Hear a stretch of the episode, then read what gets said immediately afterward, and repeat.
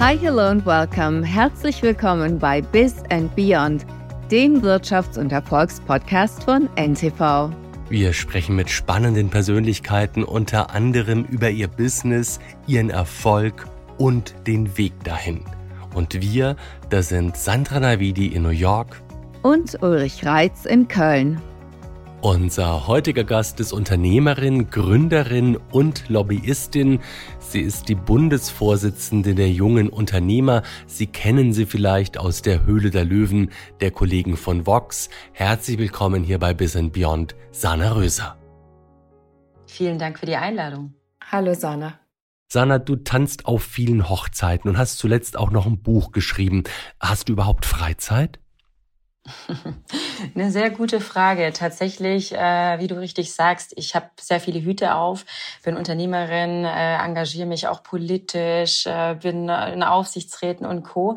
Und tatsächlich äh, musste ich in den letzten Jahren auch lernen, ganz klar Prioritäten zu setzen, damit ich auch Freizeit habe. Ja.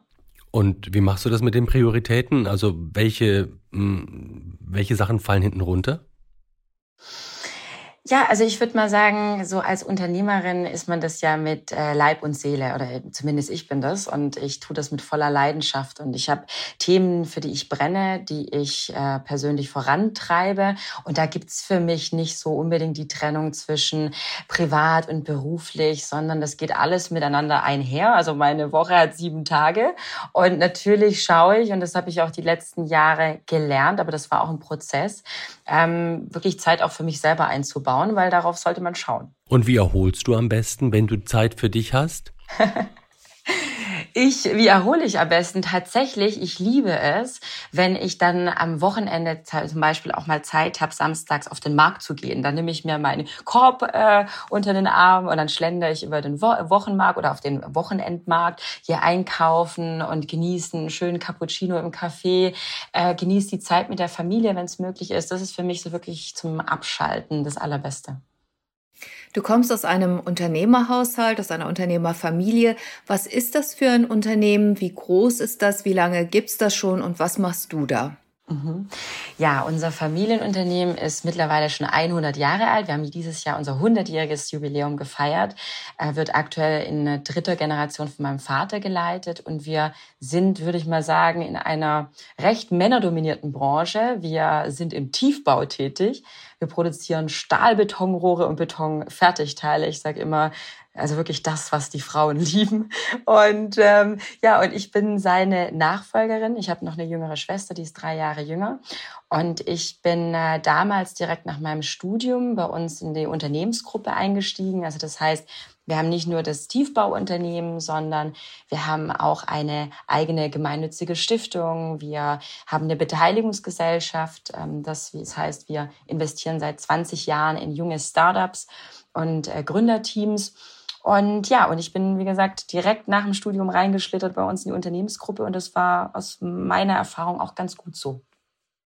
Und in so einer Unternehmerfamilie aufzuwachsen, ich komme auch aus einer mittelständischen Unternehmerfamilie, ist ja so ein bisschen Mikrokosmos. Hast du da immer schon gedacht oder gewusst oder wurde das von dir erwartet, dass du in die Firmenleitung mit reingehst und das Firmenimperium übernimmst? Oder ist die Entscheidung mit der Zeit gewachsen oder wie ist das bei dir gekommen? Mhm.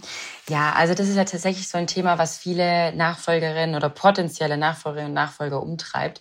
Ich bin in einer Unternehmerfamilie groß geworden. Das heißt, ich kann mich noch sehr gut daran erinnern, als auch, als ich sechs, sieben Jahre alt war und wenn dann mein Papa dann äh, abends nach Hause kam, wir zusammen am Abendbrottisch saßen, er von der Firma erzählt hat, ähm, dass er mich zu Sommerfesten und Weihnachtsfeiern mitgenommen hat und dass ich einfach von klein auf Teil dieses Unternehmens war und die Mitarbeiter mich auch von Baby an kennen das prägt einen natürlich schon. Und ich kann mich auch erinnern, dass ich so im jugendlichen Alter, also ich muss so, ja, weiß ich, 14, 15 gewesen sein, wo ich so langsam begriffen habe oder auch schon vielleicht ein, zwei Jahre vorher, Mensch, da gibt es eine Firma, da gibt es ein Unternehmen, ähm, da sind Mitarbeiter, da hängen Arbeitsplätze dran, da sind Familien, da gibt es Kinder bei mir in der Klasse, in der Schule, wo die Eltern bei uns arbeiten. Und ich habe so langsam begriffen, okay, ähm, das, das gehört zu uns, das ist unsere Firma. Und irgendwann wird sich ja wahrscheinlich mal die Frage gestellt, wie es da weitergeht. Und ob ich mir das vorstellen kann, auch da einzusteigen. Und ich habe auch tatsächlich mein erstes Praktikum damals, mein erstes Schülerpraktikum bei uns in der Firma gemacht das war schon spannend, aber es war tatsächlich auch für mich ein Prozess, weil so gerade als Jugendliche ist man ja dann so ja, vielleicht in der Rebellierungsphase und habe ich gedacht, nee, ich will was komplett anderes machen und ich will da gar nicht. Und dann wollte ich irgendwie mal dann was weiß ich in die USA und bei irgendeinem Startup mitarbeiten, dann wollte ich also ich hatte da schon sehr viele unterschiedliche Vorstellungen, aber ich habe dann irgendwann so Richtung Studium begriffen, okay, jetzt ist so ein bisschen die Weichenstellung, in welche Richtung ich gehen will. Und meine Eltern hatten mir dann damals geraten, okay, mach doch etwas so ganz Grundlegendes, wo du immer noch die Option hast. Also studier doch am besten mal Betriebswirtschaft. So, dann dachte ich, okay, irgendwie öde, aber na gut, dann mache ich noch ein bisschen International rein und habe dann internationale Betriebswirtschaft studiert. Und das war dann auch eine gute Entscheidung, weil ich dann so ein bisschen Zeit hatte, auch während dem Studium mich damit auseinanderzusetzen. Es ist ja auch ein bisschen eine privilegierte Stellung, wenn man jetzt in einer Stadt aufwächst und ist äh, Teil einer Familie, die äh, vielen Arbeitern oder vielen Leuten äh, Jobs gibt. Ähm, wie bist du da bodenständig geblieben oder wie haben deine Eltern dafür gesorgt, dass du nicht abhebst mit diesem Bewusstsein, was man ja dann auch hat? Mhm. Ja, das ist eine sehr gute Frage und da bin ich, muss ich sagen, meinen Eltern auch sehr dankbar. Ähm, ich bin in einem kleinen Weinort namens Mundelsheim aufgewachsen mit dreieinhalbtausend Einwohnern, also so richtig ländlich im Großraum von Stuttgart bin da zur Grundschule gegangen und dann in, äh, aufs Gymnasium und ich hatte nie so die Extrawurst. Also das war bei mir so, meine Eltern haben auch ganz klar gesagt, okay, du kriegst genauso Taschengeld wie alle anderen Kinder auch. Wenn du irgendwie ein paar Euro mehr haben willst, dann habe ich entweder das, das Auto vom Papa geputzt und ausgesaugt und gewaschen oder ich habe irgendwie im Garten mich dann mit betätigt und mitgeholfen oder ich habe dann eben ein Schülerpraktikum bei uns gemacht. Also meine Eltern haben mir eigentlich von klein auf auf beigebracht, dass ich was leisten muss, wenn ich am Ende auch eine Gegenleistung haben möchte und haben mir nie etwas hinterhergeschmissen. Ähm, auch so Themen wie, äh, dass man dann sagt, okay, du kommst jetzt äh, unbedingt auf eine Privatschule und du musst unbedingt in diese Kreise rein. Das war bei uns gar nicht so. Also meine Eltern haben meine Schwester und mich sehr, sehr bodenständig erzogen. Ähm, ich musste mich durchsetzen, ich musste mich durchkämpfen. Ähm, und das war auch genau richtig, weil ich dann auch der, den Wert der Leistung äh, schätzen gelernt habe. Aber was mich vor allem auch neben dem sehr geprägt hat, ähm, war, dass ich ein sehr, sehr enges Verhältnis mit meinen Großeltern hatte. Ähm, äh, meine Oma und mein Opa waren ein sehr, sehr großer Bestandteil in meinem Leben. Und die haben äh, mit heute 98 und 95 den Krieg miterlebt. Die haben damals alles verloren. Die haben alles wieder von Grund auf neu aufgebaut. Und ich habe von den beiden gelernt, was es heißt, ähm, wieder von Null anzufangen, fleißig zu sein, mit wenig zurechtzukommen ähm, und sich wirklich ins Zeug zu legen. Und wenn man einen Traum und eine Vision hat, da auch wirklich fleißig und durch, Durchhaltevermögen auch zu haben. Und das hat mich wirklich geprägt so für mein Leben. Was ist dein Traum? Mein Traum. Also mein Traum äh, ist also ich, äh, bei mir ist, äh, ja, das hängt auch mit dem Familienunternehmen zusammen. Familie ist für mich das A und O. Also ich bin glücklich, wenn ich mit meiner Familie bin. Ich bin auch glücklich, wenn ich meine Familie stolz mache, wenn wir Zeit miteinander verbringen können. Und der Traum ist von mir, ähm, dass ich unser Familienunternehmen in die nächste und übernächste und am besten überübernächste Generation übergeben kann. Und dass wir das äh, und ich vor allem als sag ich mal, Next Generation Mittelstand hier auch am Wirtschaftsstandort Deutschland schaffe. Jetzt hast du vorhin Gegenleistung angesprochen. Du bist als Chefin der jungen Unternehmer unterwegs. Da gibt's vermutlich nicht wirklich viel Geld. Was ist da die Gegenleistung, die du da erfährst? Mhm.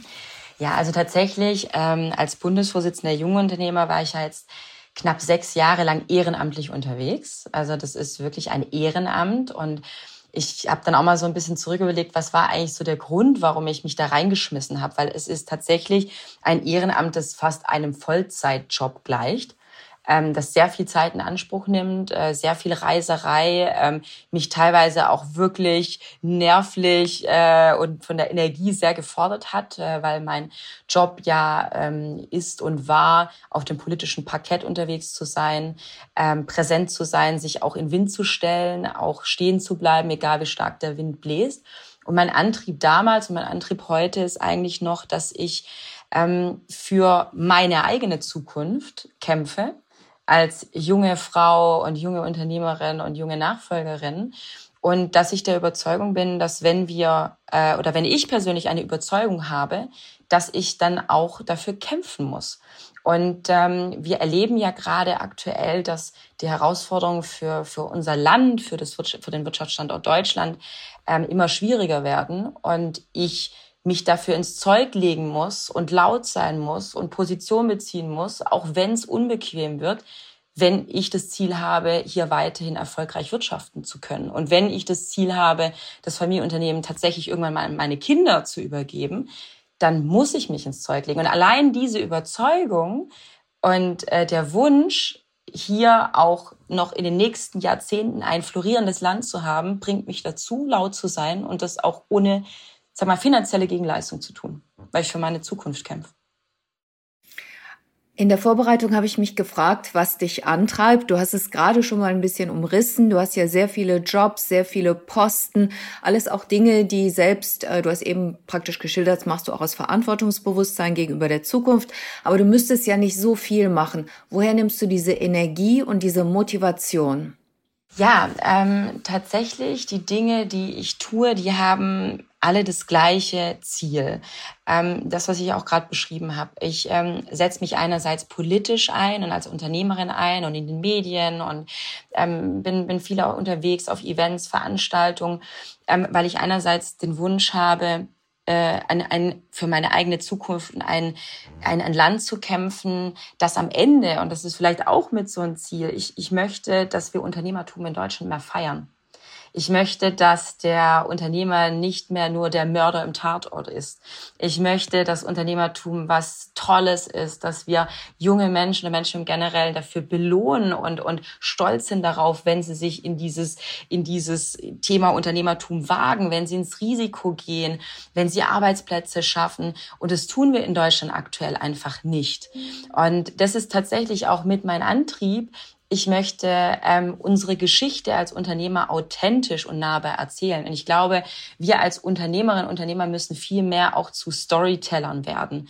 Wir müssen unsere Geschichten erzählen, wir müssen sagen, was uns umtreibt. Wir ähm, und das tue ich in den unterschiedlichsten Funktionen, die ich inne habe. Ich habe einerseits bin ich als Lobbyistin jetzt, also auch wie für den Verband die jungen Unternehmer, die Familienunternehmer unterwegs, um mich politisch einzumischen.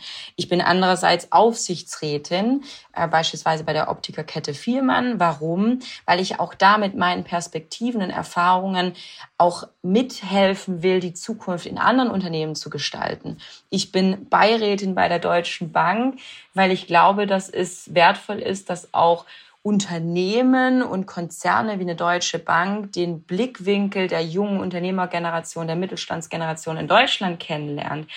Und ich finde, ähm, wir als Unternehmerinnen und Unternehmer müssen uns in diesen verschiedensten Funktionen auch mehr einmischen. Äh, wir müssen auch mutiger sein. Und ich habe auch die Erfahrung gemacht, bei mir persönlich selber, das, ich bekomme auch oft die Frage gestellt, ja, und wie traust du dich das, dann auf so eine große Bühne zu gehen und vielleicht auch polarisierende Themen anzusprechen und, und, und. Und dann sage ich, Punkt eins ist, besser ich polarisiere, als dass ich langweile. Und der zweite Punkt ist, Mut ist erlernbar and just do it. Welche Erfahrung, welches Erlebnis hat dich besonders geprägt auf diesem Weg? Gab es da was?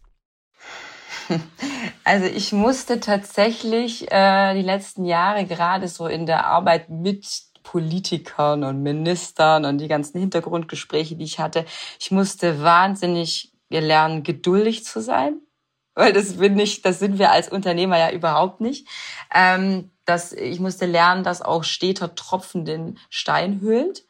Ähm, und ich habe auch wahnsinnig gelernt, andere Menschen für meine Überzeugungen zu begeistern wie wichtig das ist. Weil es bringt nichts, wenn ich jetzt persönlich ein Ziel habe und sage, wow, das ist genau die richtige Richtung und das ist meine Vision, das ist mein Traum, wenn ich andere Menschen davon nicht überzeugen kann. Und äh, dafür, dass ich andere Menschen und Unternehmer auch dafür motiviere. Jetzt brauchst du Politiker, die die Rahmenbedingungen setzen. Ähm, wärst du eine gute Politikerin? Gehst du irgendwann mal in die Politik? Das ist eine Frage, die mir tatsächlich häufiger gestellt wird. Ich sag immer, sag niemals nie. Also es wäre für mich, glaube ich, also ich bin eher, glaube ich, die Antreiberin von außen. Also ich bin, ich bin wirklich durch und durch Unternehmerin und ich bin, mache das mit voller Leidenschaft und ich glaube, es ist auch wichtig, Unternehmerin, also auch, auch das Thema Familienunternehmen, Fortführung etc., auch da weiterhin am Ball zu bleiben und das ist auch mein, meine Vision für die Zukunft. Ich werde aber immer politisch engagiert sein und ich werde immer rausgehen und ich werde immer für meine Positionen auch einstehen und, und dafür kämpfen, dass wir die richtigen Weichenstellungen in Deutschland setzen. Aber wie gesagt, ähm, ich meine mal, ich bin noch jung und wir werden schauen, was so die nächsten Jahre sich ergibt. Ähm, ich denke, das äh, könnte, könnte eine Option sein, aber aktuell noch nicht. Du hast ein Buch geschrieben, ein Plädoyer für die Mehrheit. Das ist auch recht politisch. Worum geht's da und was sind da deine Hauptpunkte? Mhm. Ja, also ich hatte tatsächlich nie vor, ein Buch zu schreiben, aber dann war ähm, 2021 äh, nach der Bundestagswahl so ein, ein, ein Zeitpunkt und zwar mir wurde bewusst, ähm, dass nach der Bundestagswahl, als die Zahlen dann äh, veröffentlicht wurden, dass 23,4 Prozent aller Wahlberechtigten Deutschland, in Deutschland keine Stimme abgegeben haben. Das ist ein Viertel der Deutschen, der wahlberechtigten Deutschen, die damit gesagt haben, macht euer Ding alleine und mir ist meine Stimme nicht mal mehr ein Ich zeig's euch wert. Und es war so ein Zeitpunkt, wo ich gemerkt habe, hey, hier läuft irgendwie einiges schief bei uns im Land. Also es kann doch nicht sein, dass einerseits ein Viertel der Deutschen sagt, hey, ich fühle mich in der Politik und im aktuellen Parteiensystem nicht mehr abgeholt. Und auf der anderen Seite gibt es immer mehr Protestwähler, die die AfD wählen, die dann entweder in die rechte Ecke rutschen oder aber in die linke Ecke, dass wir so eine Verschiebung sehen und die Mitte eigentlich komplett verloren geht. Und es war so ein Zeitpunkt, wo ich gemerkt habe, hey, ähm, es geht nicht nur mir persönlich so, es geht nicht nur mir als Unternehmerin so und ich merke nicht nur bei uns als Unternehmerinnen, Unternehmer, dass viele langsam so ein bisschen ähm, nicht mehr wissen, wo sie ihr Kreuz setzen, sondern es geht der ganz normalen Angestellte in der Bäckerei, der Taxifahrerin, so viele Menschen, die einfach sagen, ey, liebe Regierung, liebes Land, wacht endlich auf. Wir brauchen eine Rückkehr der Vernunft. Wir sind ein Land, das, ähm, das stolz sein will auch auf das, was es erreicht hat. Wir sind ein Land, wo sagt, hey, wir, wir können auch stolz sein. Wir haben unsere Tradition und die lieben wir. Und ähm, wir möchten gerne praktisch nicht alles von der Politik, von der Regierung vorgegeben bekommen. Wir möchten frei leben. Wir möchten auf unsere Freiheit auch stolz sein und sie weiterhin auch in Zukunft ausleben können. Wir sind ein starker Wirtschaftsstandort und wir haben das durch unsere soziale Marktwirtschaft so aufgebaut. Und ich habe gemerkt, hey, das ist nicht nur ein Thema, das mich umtreibt, sondern ich habe gemerkt, das ist dass die Mehrheit der Menschen in Deutschland genau so denkt und sich viele einfach gar nicht trauen, das anzusprechen. Und dann habe ich gesagt, okay, jetzt, jetzt, jetzt ist der Zeitpunkt gekommen. Jetzt muss ich mal, glaube ich, wirklich meine Gedanken niederschreiben. Und habe mich hingesetzt und dann haben wir gemeinsam mit den jungen Unternehmern äh, gesagt, okay, wir schreiben einfach mal das auf, wie wir uns Deutschland in der Zukunft vorstellen. Und äh, haben es tatsächlich geschafft, innerhalb der ersten Woche Spiegelbestseller zu werden. Da bin ich sehr stolz drauf. Herzlichen Glückwunsch, das ist eine Leistung. Herzlichen Glückwunsch. Aber wie ist denn, wie groß ist denn deine Zuversicht, dass sich das Blatt zum Guten wendet? Die wirtschaftlichen Rahmenbedingungen sind ja in diesen Zeiten alles andere als gut. Und ähm, wenn du Kontakt mit Politikern hast und auch die Interessen der Unternehmer vertrittst und siehst, hm, bist du da manchmal, geht dir da manchmal das Messer auf in der Hosentasche oder, oder ballst du die Faust oder bist du da so Profi, dass du sagst, okay, das ist das eine und, und mein privates Leben ist das andere und du trennst das völlig? Also natürlich, klar, sitze ich oftmals dran und denke, es kann nicht sein, dass ich vor sechs Jahren, fünf Jahren schon das gleiche Gespräch hatte über die gleichen Themen und wir sitzen wieder da und ich bin manchmal echt schier am Verzweifeln, weil ich mir denke, also Digitalisierung, dass wir ein, eine wirklich eine tickende Zeitbombe im Rentensystem haben, dass wir es nicht schaffen, Prioritäten zu setzen, dass unsere Bildung abschmiert, unser Bildungssystem und, und, und. Und es sind so viele Themen, dass ich mir mal denke, ich bin im falschen Film. Ähm, aber dann bringt's ja nichts, einfach nur zu meckern und sich zu beschweren machen, sondern konstruktive Lösungsvorschläge zu unterbreiten. Und das haben wir zum Beispiel jetzt auch erst wieder letzte Woche gemacht. Wir haben 100 konkrete, Verbess konkrete Verbesserungsschläge ähm, übergeben an, an äh, die Politik und an Herrn Scholz und an Herrn Dr. Cookies, seinen Chefberater, um zu sagen, okay Leute, äh, wir wollen euch nicht die ganze Zeit nur sagen, wie schlecht ihr alles macht, sondern wir haben wirklich uns hingesetzt, wir haben uns wirklich Gedanken gemacht und aus der Perspektive der Wirtschaft, wir müssen ja zumindest gucken, dass die Unternehmen hier am Standort auch am Laufen äh, gehalten werden. Und wir sind dafür verantwortlich, dass die Mitarbeiter und die Arbeitsplätze erhalten werden. Also lasst uns wirklich mal ganz konkreten Austausch gehen, wie das funktionieren kann. Und ich würde mir wünschen, dass die Regierung uns auch endlich ernst nimmt, weil das kam mir so immer die letzten Jahre vor, ja, uns geht's doch gut, wir haben Rekordsteuereinnahmen, nächstes Jahr knacken wir die eine Billion Grenze und, und, und, wo ich mir denke, ey Leute, ähm, es gibt Fälle, die sind laut. Beispiel Fissmann. Die sind laut, die gehen durch die Presse und man steht da und denkt so, boah, jetzt, wie kann das passieren? Ja? Ähm, dann kann ich aber ganz offen und ehrlich sagen, das ist ein lauter Fall. Viele anderen gehen leise.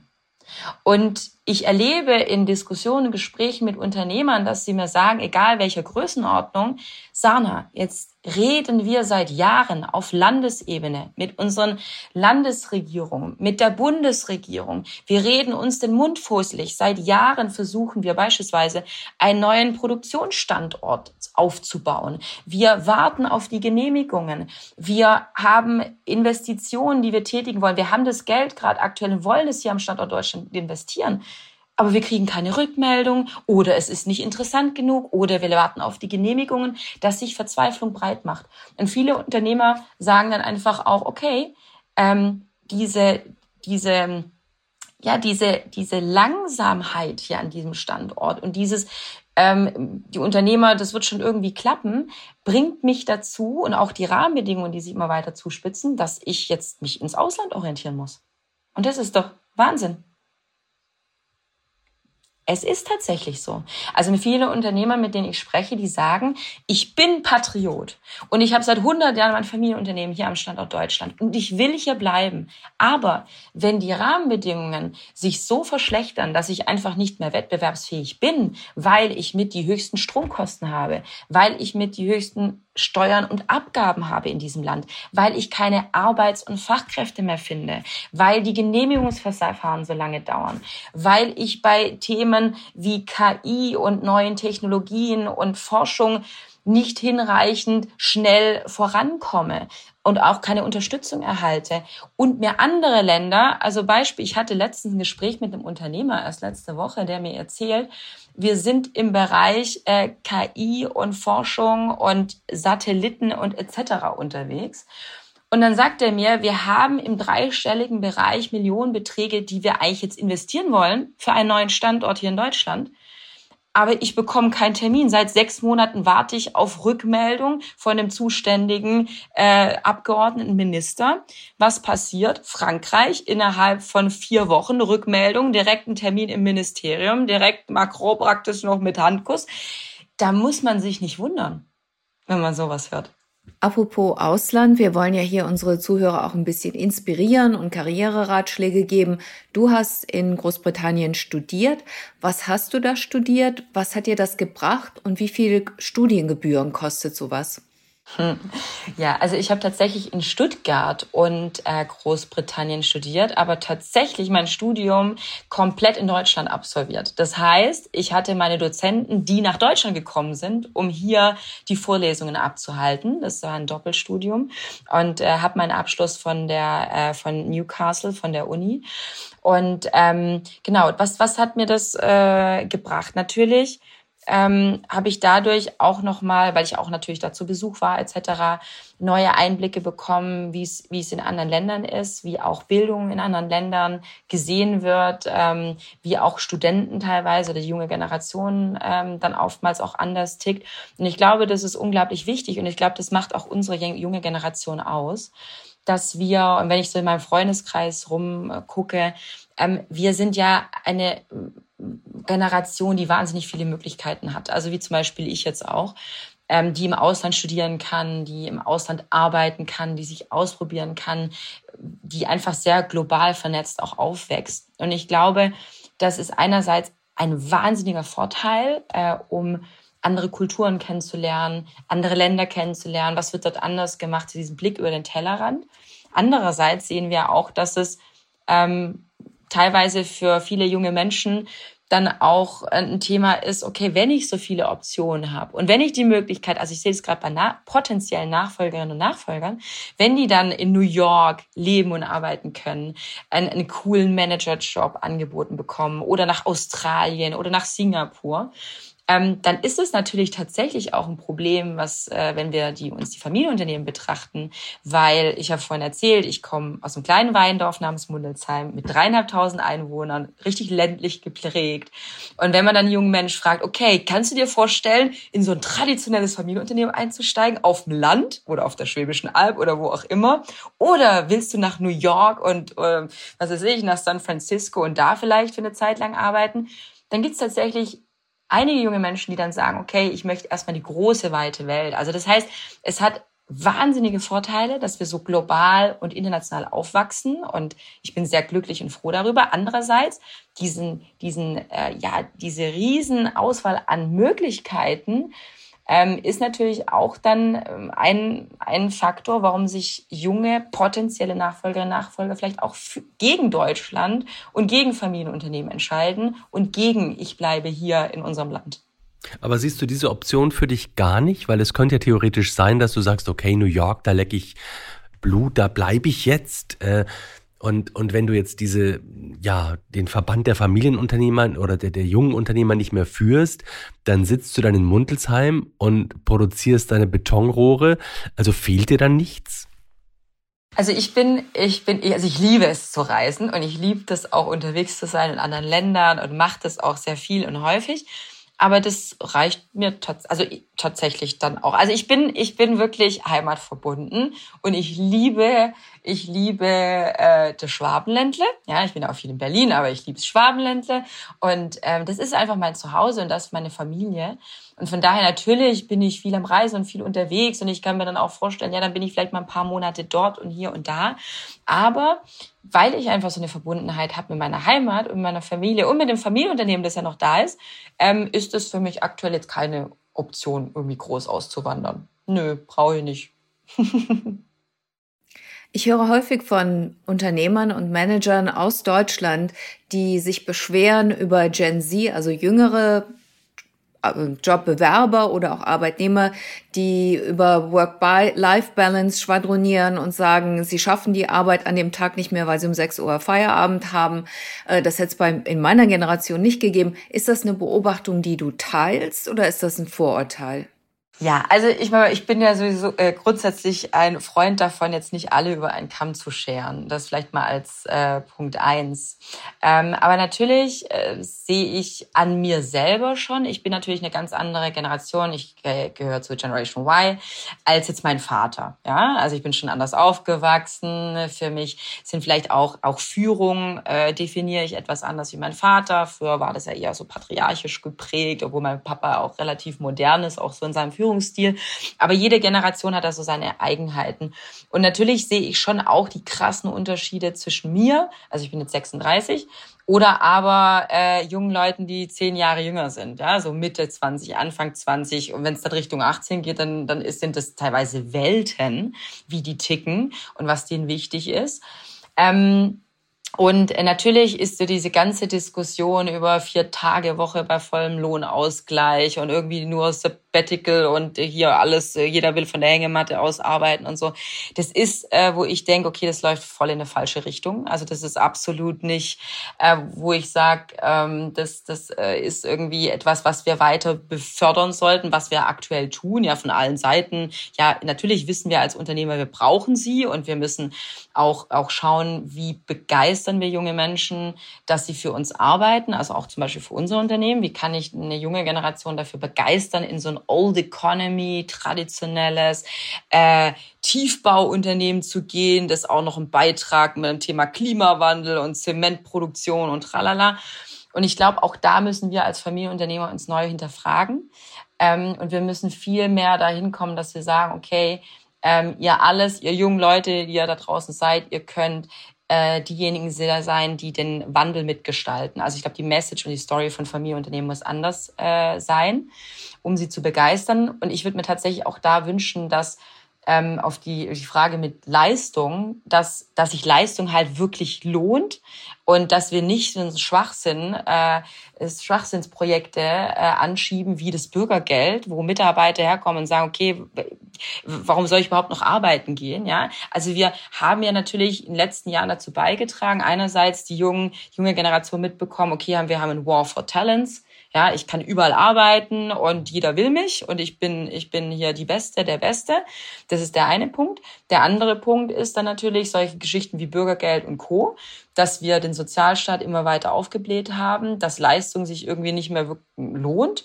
Ähm, das sind halt alles solche Stellschrauben, die wir gedreht haben, damit wir jetzt so eine Generation haben, die sich denken, okay, eigentlich will mich jeder, wenn ich aber keinen Bock habe zu arbeiten, dann äh, kann ich mich auch irgendwie anders hier zurücklehnen. Und das ist ein absolut falsches Bild, was wir nach außen senden. Und das müssen wir auch äh, wieder zurückdrehen.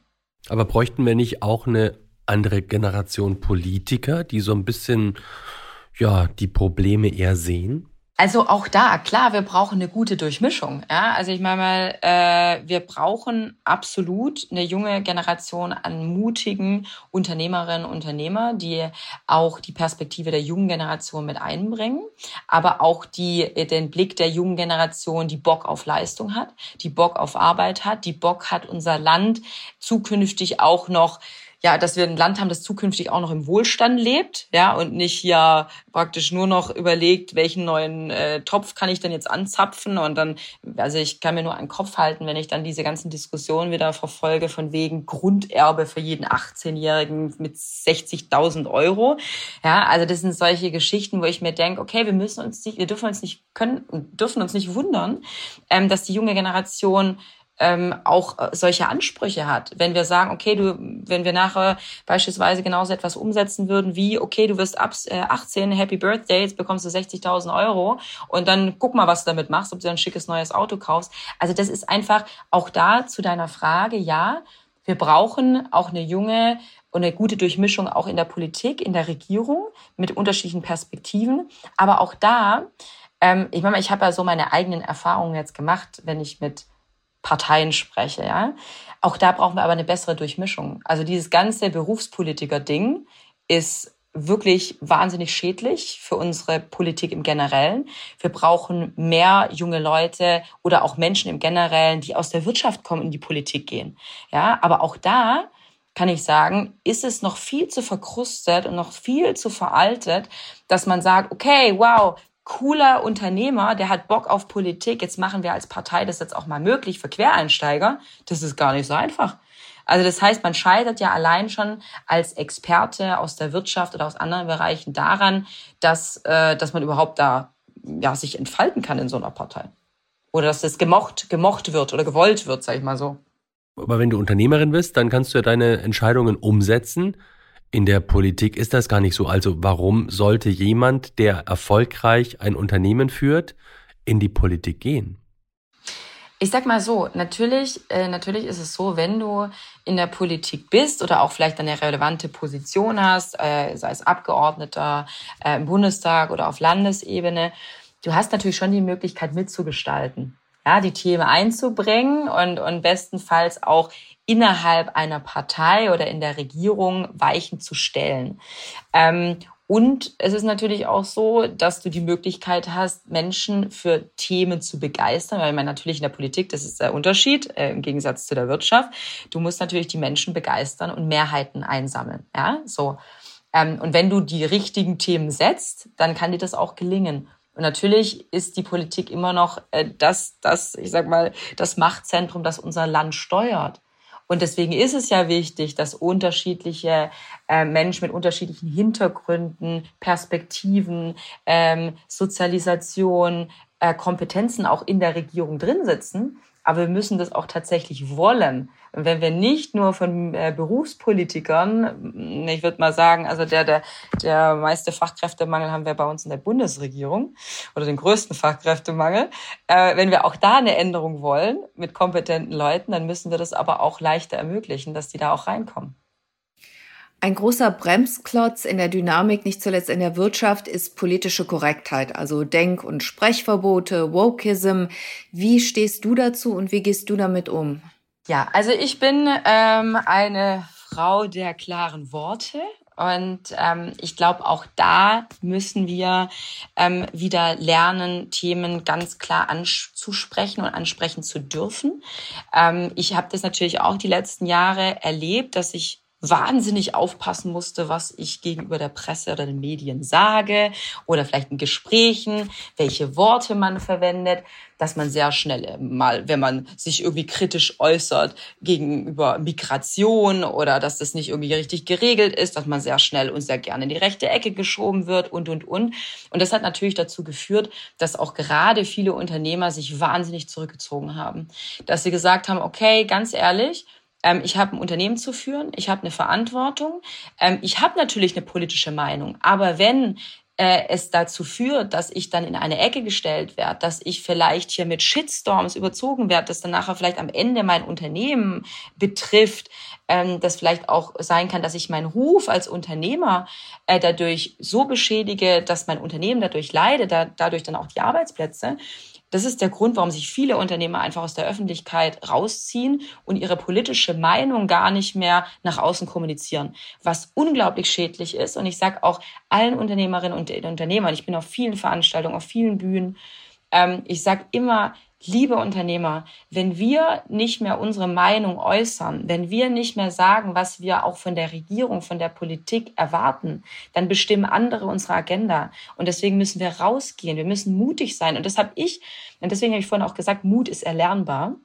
Und besser man polarisiert manchmal, als dass man langweilt. Also ich habe gelernt, lieber ehrlich zu sein, rauszugehen, klare Kante, klare Position zu beziehen und diese Angst davor, dass die Menschen dich ausbuhen und du voll irgendwie äh, dann auf einmal rechts oder radikal links oder wie auch immer dargestellt wirst, die ist eigentlich, die ist zwar da, aber es gibt so viele Menschen da draußen, die äh, eine vernünftige Meinung auch dann unterstützen und promoten, dass ich einfach sage, wir müssen da lernen, ähm, eher Position zu beziehen. Und ich versuche, andere Unternehmer auch dazu zu motivieren und zu begeistern, das zu tun und mutiger zu sein, auch in der Kommunikation. Weil, nochmal, sonst bestimmen andere unsere Agenda. Und ich glaube nicht, dass wir das wollen. Gab es denn Erfahrungen im Umgang mit Politikern, die dich positiv überrascht haben? Gab es da irgendwas, wo du sagst, ja, das hätte ich jetzt nicht erwartet? Klar, wenn man, wenn man Politiker oder gerade so aus, aus Regierungsebene oder Minister kennenlernt, da hat man natürlich über die Medien so das, oder die Medien machen vielleicht auch das Bild oder wie er sich präsentiert in so teilweise kurzen Slots oder sitzt vielleicht ein Minister dann bei Anne Will oder in irgendwelchen Talkshows oder wie auch immer. Ähm, und ich habe wirklich gemerkt, dass wenn man die Menschen dann auch mal kennenlernt, ja, also ich war teilweise von einigen dann überrascht, äh, dass sie in, in den Medien relativ dümmlich dargestellt werden und eigentlich echt was auf dem Kasten haben oder, oder halt andersrum. Das gab es dann natürlich auch. Also von daher, ich glaube, und deswegen ist es so wichtig, sich nicht unbedingt mit diesen ganzen Mainstream-Meinungen mitziehen zu lassen, sondern auch wirklich äh, in den Dialog mit Abgeordneten, mit Politikern zu gehen, sich sein eigenes Bild zu machen. Und wenn es die Möglichkeit gibt, auch sei es auf Veranstaltungen oder Hintergrundgesprächen äh, mit einzelnen Parteien und Politikern ins Gespräch zu gehen, dass es unglaublich wertvoll ist und dass es am Ende alles nur Menschen sind. Das ist, glaube ich, auch wirklich eine Erkenntnis. Es sind alles, egal ob es ein Bundeskanzler ist oder ein Finanzminister oder wer auch immer, es sind alles Menschen, äh, die Fehler machen. Das sind alles Menschen, die ihr, ihren Fachbereich haben vielleicht und da gut drin sind, aber auch äh, in manchen Bereichen überhaupt nicht kompetent sind, wo man sie unterstützen kann. Ähm, das ist so die Erkenntnis meiner letzten Jahre und äh, denen auch als Menschen zu begegnen und auf Augenhöhe. Und ich glaube, das Wichtigste ist heutzutage oder in der Situation, in der wir uns befinden, dass wir es nur gemeinsam schaffen. Also Wirtschaft, Politik, Gesellschaft, wenn wir an einem Strang ziehen. Ähm, und dafür setze ich mich auch ein und dafür kämpfe ich. Und dafür ist auch, weil die Frage vorher kam, warum machst du das? Es ist ehrenamtlich, du verdienst damit kein Geld. Ähm, das ist genau meine Überzeugung, weil wir es nur gemeinsam schaffen und deswegen auch in Dialog gehen müssen. Nochmal zum Mensch, Sana, und zu dem, äh, du hast ja durchaus eine Vorbildfunktion, du machst alles ganz, ganz toll und wir wollen ja auch ein bisschen motivieren. Wenn jetzt Leute zuhören und sagen, ja, die Sana, die hat gut reden, die ist in diese Verhältnisse reingeboren und von außen sieht das auch alles wahnsinnig glamourös und toll aus. Wo kannst du ein bisschen trösten und sagen, nee Leute, ich habe es zum Teil auch schwer gehabt, ich habe hiermit und damit zu kämpfen. Also welche Vorurteile würdest du da vielleicht aufräumen und wo würdest du sagen, nee, da können auch ganz normale Leute sich was mitnehmen aus meinen Erfahrungen? Mhm. Ja, das ist immer, das ist immer sehr interessant, wenn, äh, wenn man so hört, ja, du bist ja, ich kenne ja dieses Vorteil, ja, gerade so Nachfolgerinnen, Nachfolger, die sind mit dem goldenen Löffel im Mund geboren und die werden irgendwann mal Chef sein und müssen sich gar keine Gedanken machen. Ähm, ich würde allen mal raten, sich wirklich mit, mit Nachfolgerinnen und Nachfolger hinzusetzen und mal richtig diese Stories sich anzuhören. Und was es eigentlich bedeutet, ähm, mit einem Gefühl aufzuwachsen, dass du ähm, irgendwann eine Verantwortung übergeben bekommst ähm, dass du äh, nicht nur hier dich auf den Chefsessel irgendwann setzt und sagst, okay, jetzt gehört mir der Laden und ich habe hier ähm, hier keine Ahnung ein schönes äh, rosarotes Leben, sondern dass es auch für viele eine wahnsinnige Bürde ist, dass es eine große Verantwortung ist, auch für mich. Ich bin auf, ich bin ich bin wie gesagt da ja hineingeboren, aber ich wusste von Kind auf, das Thema Familienunternehmen und da irgendwann vielleicht die Führung übernehmen zu können, zu wollen, zu hm, so, das ist das ist riesengroß und das ist auch etwas, wo ich wahnsinnig Respekt immer vor hatte und heute auch noch habe. Ähm, und das mich so mein natürlich meinen ganzen Weg auch mit begleitet und äh, ich habe genauso auch äh, zu kämpfen und für meine Überzeugungen und bin ich da wirklich gut drin und ähm, habe ich die Kompetenz, bringe ich das mit, ähm, schaffe ich das? Also die Frage wirklich, äh, hoffentlich scheitert es nicht an mir, an der vierten Generation. Wir sind 100 Jahre alt. Schaffe ich das in einer Situation wie heutzutage? Ähm, bin ich diejenige welche, die dann wirklich auch das Gesamtpackage mitbekommt, ähm, dass ich das die nächsten 30, 40 Jahre bestenfalls erfolgreich führen kann und weitergeben. Ähm, also das ist wirklich so ein Thema und das und da bin ich nicht alleine, sondern es geht sehr, sehr vielen Nachfolgerinnen und Nachfolgern so und auch vielen Gründern, ähm, sich mit diesem Thema auseinanderzusetzen. Und natürlich auch, das, das sieht immer alles so toll aus, ja. Also wir haben ja vorhin darüber gesprochen, ich habe viele Hüte auf, die mir wahnsinnig viel Spaß machen, aber meine Woche hat auch nur sieben Tage.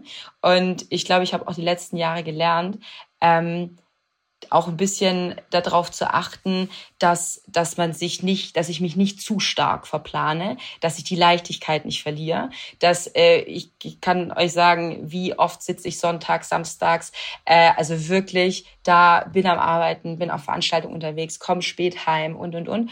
Und ich glaube, das ist äh, wirklich so ein Punkt, dass ich ähm, also auch allen da draußen mitgeben kann, egal von welcher Flughöhe du startest. Ähm, das, also auch wenn du, wenn man nichts hat, ich glaube, wichtig ist einfach, und das sind so, so meine Learnings, die ich auch jedem mitgeben kann und die ich so die letzten Jahre die Erfahrung gemacht habe. Erst finde dein Warum. Warum stehst du jeden Tag auf und für was brennst du? Mut ist erlernbar, just do it. Ähm, und vor allem Fokus, Fokus, Fokus. Also fokussiere dich auf deine Themen, das ich tue. Ich habe viele Themen, aber ich habe immer das gleiche Ziel. Und ähm, einfach machen und einfach ausprobieren. Und äh, ich habe zum Beispiel auch gelernt, einfach zuzusagen. Zum Beispiel solche Podcasts wie heute oder aber Veranstaltungen. Ganz am Anfang, ich hätte mir das nie zugetraut, ins Fernsehen zu gehen. Ich habe einfach gesagt, okay, ich mach's und dachte danach, oh mein Gott, was kommt da eigentlich auf mich zu? Und ich habe gemerkt, ich kann's. Also auch die Message, einfach machen, einfach ausprobieren. Man kann das schon. Oder ihr könnt es, die wohl da draußen zuhören. Wenn du ganz unbescheiden sagen könntest, wo kann man sich bei dir eine Scheibe von abschneiden? Abgesehen von Mut und andere Dinge, auch konkret jetzt für Leute, die im Jobmarkt sind oder reingehen wollen. Von mir eine Scheibe von abschneiden, mm, dass ich und ich glaube, das ist auch so ein bisschen das, das Gespräch, das wir ja heute auch haben. Es hat, es hat tatsächlich am Ende alles mit wirklich mit Mut zu tun. Ähm, Mut, auch Dinge also Dinge auch offen anzusprechen und äh, keine Angst zu haben, dass äh, man zu stark polarisiert. Ich glaube, zu sich selber zu stehen, authentisch zu sein und wenn ich von mir selber überzeugt bin, ähm, dann auch stehen zu bleiben, auch wenn man Gegenwind bekommt. Im Ende wird man belohnt. Hast du schon mal auch extern gearbeitet? Viele Familien machen es ja so, die schicken ihr Kind erstmal raus aus dem Nest, dass es wiederkommt. Hast du das mal gemacht oder nicht ausprobiert? Mhm.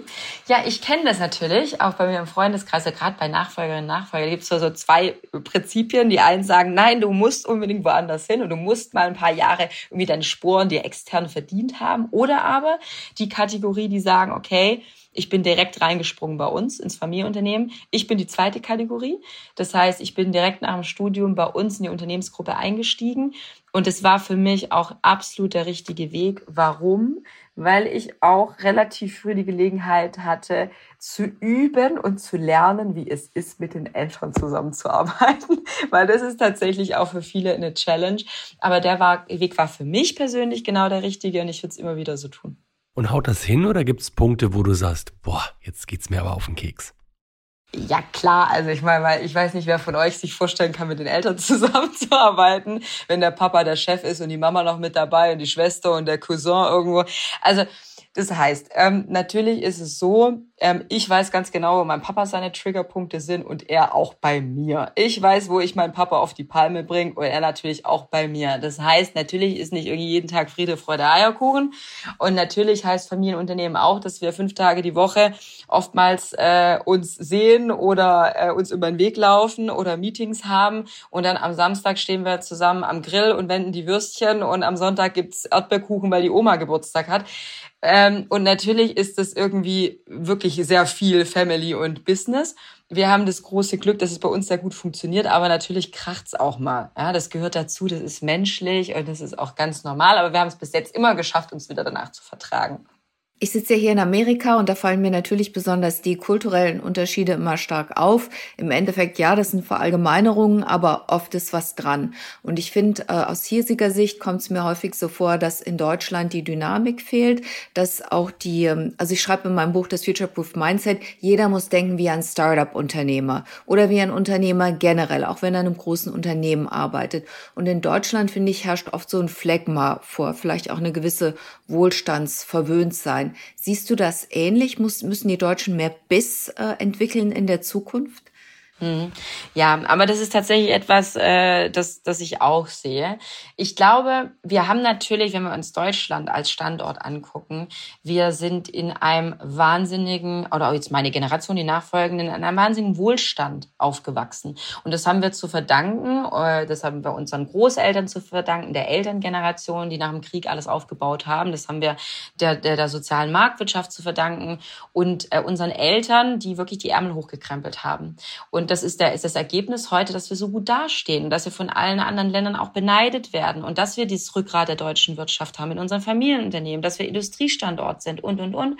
Aber natürlich, wenn man dann einen gewissen Wohlstand erreicht hat, dann wird man auch bequem und man wird vielleicht faul und man denkt vielleicht nicht mehr so wie ein Startup, wie wir es eigentlich vielleicht tun sollten. Und ähm, ja, und, und nehmen uns da vielleicht viele Sachen raus und so. Und das ist uns natürlich die letzten Jahre verloren gegangen auch da würde ich es jetzt nicht wieder über einen Kamm scheren, weil ich natürlich auch die junge Generation sehe, ähm, wie ich sie immer nenne, die Generation Verantwortung, die sagt, hey, ich schmeiß mich da rein, ich übernehme ein traditionelles Familienunternehmen oder ich gründe ein Startup, ähm, ich, ich bin mit Leib und Seele Unternehmerin und Unternehmer. Und dieses Mindset brauchen wir auch. Aber wir müssen aus dieser Lethargie rauskommen. Und das macht mich teilweise so oh, hibbelig, weil ich mir dann denke, es kann doch nicht wahr sein. Wir müssen doch schauen, dass wir diesen Wohlstand auch in Zukunft noch behalten. Und wenn wir alle so lethargisch durch die Gegend laufen und sagen, ja, ja, wir ruhen uns da jetzt mal auf unseren Spuren aus und uns geht's ja noch gut, äh, da mache ich jetzt mal einen ganz, ganz großen äh, Warn die Warnglocke klingel ich jetzt mal ganz, ganz laut, weil ich habe ich hab erzählt gehabt, dass manche Unternehmen laut gehen, aber viele, viele anderen gehen leise. Und wenn wir weiter in unserer Lethargie so verharren ähm, und weiter so langsam vor uns hinschlürfen teilweise und uns denken, ja, der Staat, der macht schon und wenn es mir irgendwie schlecht geht, dann, ach, dann kriege ich irgendwie hier Bürgergeld oder keine Ahnung was. Diese Schlürfi-Mentalität, die geht mir schon auf den Zeiger, wo ich dann denke, ey, Leute, wacht auf, wenn wir nämlich da jetzt nicht rauskommen, dann gehen die guten Leute wirklich. Und dann haben wir ein Problem. Du hast jetzt äh, zum zweiten Mal das Bürgergeld angesprochen. Ein großes Problem ist ja auch die Migration in Deutschland, äh, die, wo ich das Gefühl habe, das wird auch oft nicht offen genug angesprochen. Das wird wahrscheinlich ein Thema sein, was auch sehr wahlentscheidend sein wird. Wie siehst du das? Also auf der einen Seite wird an, äh, wie sagt man, äh, kritisiert, dass wir Fachkräfte brauchen und Arbeitskräfte. Auf der anderen Seite sind eben sehr viele im Bürgergeld. Wie soll Deutschland diese oder wie sollte, wie würdest du, wenn du Politikerin wärst, diese Krise angehen? Hm. Also erstmal müssen wir auch ganz klar ansprechen, dass wir da ein Problem haben. Seit 2015. Ja, also wir haben ja hier äh, groß Willkommenskultur gemacht. Das war ja auch äh, in Ordnung so. Wir haben es aber bis heute nicht geschafft, äh, einen Großteil davon zu integrieren und auch in den Arbeitsmarkt zu integrieren. Ähm, und und das ist ein Riesenproblem. Und jetzt äh, sehen wir aktuell wieder äh, ist Migration wirklich ein großes Thema und viele Menschen kommen äh, wieder zu uns, die aber müssen wir auch ganz offen und ehrlich sagen nicht äh, zu uns kommen, weil sie top aber ausgebildete Fachkräfte sind und irgendwie hier ihre Zukunft in Deutschland sehen im Arbeitsmarkt sondern weil wir die falschen Anreize auch nach außen senden. Bei uns äh, kriegst du hier Unterstützung und Bürgergeld und äh, äh, Sozialhilfe und der Staat und Deutschland ist für dich da. Und das sind einfach komplett die falschen Anreize, die wir senden. Ähm, wir brauchen Punkt eins äh, gezielte und geordnete Einwanderung in unseren Arbeitsmarkt und nicht in die sozialen Sicherungssysteme. Wir können es auch nicht weiter dulden, dass Menschen hier sind, die arbeiten könnten, äh, gesund und fit äh, sind, äh, es aber nicht tun und wir es trotzdem finanzieren. Ähm, wir haben viele Menschen in unserem Land, äh, die eigentlich keine Aufenthaltsgenehmigung haben und eigentlich äh, abgeschoben werden sollten und auch das bekommen wir nicht hin. Also wir haben da ein wahnsinniges Problem. Und wenn wir doch offen und ehrlich sind, in der Gesellschaft merkt man, dass es brodelt. Und es ist ein Thema, das die Menschen bewegt. Und wir müssen dieses Thema auch offen ansprechen. Und es braucht ja auch konkrete Lösungen jetzt von der Politik, wie wir das gebacken kriegen, wie es auch möglich ist, die Menschen schneller in Arbeit zu bekommen, dass wir auch sagen, okay, der, wo arbeiten kann und der jetzt zum Beispiel nicht gesundheitlich beeinträchtigt ist, der muss auch arbeiten gehen, der muss auch ein Jobangebot annehmen. Ähm, da müssen wir einfach auch härter durchgreifen. Hast du mal überlegt, eine eigene Partei zu gründen? Also ich glaube, wir haben ja schon relativ viele Parteien, ja. Und Sarah Wagenknecht hat ja jetzt auch ihre eigene Partei, die vielleicht ein bisschen andere Position wie ich jetzt. Aber ich glaube eigentlich, dass wir schauen müssen, dass wir unsere etablierten Parteien die die richtigen Positionen setzen und, und die richtigen Überzeugungen haben, dass wir die mehr stärken. Also ich glaube, es bringt uns auch nichts, wenn wir nachher irgendwie 15, 20 unterschiedliche Parteien haben und jeder so die eigene Agenda verfolgt sondern wir müssen auch gucken, dass Parteien wie, wie, wie eine CDU, äh, wie eine FDP und wie sie alle heißen, dass die auch wieder zu einer alten Stärke zurückfinden, ähm, weil das verfloddert und verfleddert ja aktuell. Und ich glaube, das ist eher das Problem. Und das, deswegen denke ich nicht, dass wir unbedingt eine neue Partei brauchen, sondern ich würde mir wünschen, dass auch die eine oder andere Partei wieder zu den ja, ursprünglichen traditionellen Werten zurückfindet und äh, ja, und da wieder gute Politik macht, dass die Menschen sie auch wählen können. Krisen, Kriege, Pandemien, hausgemachte Probleme in Deutschland politischer Natur. Wie schaut Sana nicht nur als Unternehmerin, sondern auch als Bürgerin Deutschlands in die Zukunft? Ja, also ich bin äh, grundsätzlich ja kein Untergangsprophet, sondern ich bin Optimistin. Ähm, und ich sage ganz klar, nicht mehr meckern, sondern handeln. Also wenn wir uns diese ganzen multiplen Krisen anschauen, die wir jetzt haben, dann könnte man ja sagen, okay, ich stecke jetzt den Kopf in den Sand, also bringt eh alles nichts mehr. Jetzt suche ich mir irgendwie ein äh, schickes, äh, besseres Land vielleicht ja aus, obwohl es auch viele Themen ja globale Krisen sind. Ähm, und, und orientiere mich jetzt komplett um und lasse hier den Wirtschaftsstandort Deutschland hinter mir. Ähm, aber dafür äh, sind wir als Unternehmer nicht gemacht und dafür sind wir viel zu äh, patriotisch und verwurzelt hier in unserem Land. Ähm, was bedeutet, dass es jetzt für uns einfach an der Zeit ist. Ich bin, ich bin der Überzeugung, wir als Unternehmer, als Wirtschaft sind noch viel zu leise. Wir sind noch viel zu brav. Wir müssen alle miteinander lauter werden. Ich glaube, es muss auch wirklich ein Ruck durch unser Land. Und ich glaube, wir brauchen auch eine Bewegung. Und äh, wenn ich ein Teil davon sein kann, dann bin ich das. Also ich werde auf jeden Fall schauen, dass wir hier für unseren Wirtschaftsstandort kämpfen und dass wir die Rahmenbedingungen bekommen, dass wir auch ähm, in Zukunft hier erfolgreich wirtschaften können und vor allem wettbewerbsfähig sind gegenüber anderen Ländern. Okay, Sana, das ist ein gutes Stichwort. Erfolg ist wichtig. Wir drücken dir die Daumen und äh, sagen herzlichen Dank, dass du hier bei uns zu Gast warst. Dankeschön. Tschüss. Vielen Dank, dass Sie mit dabei waren.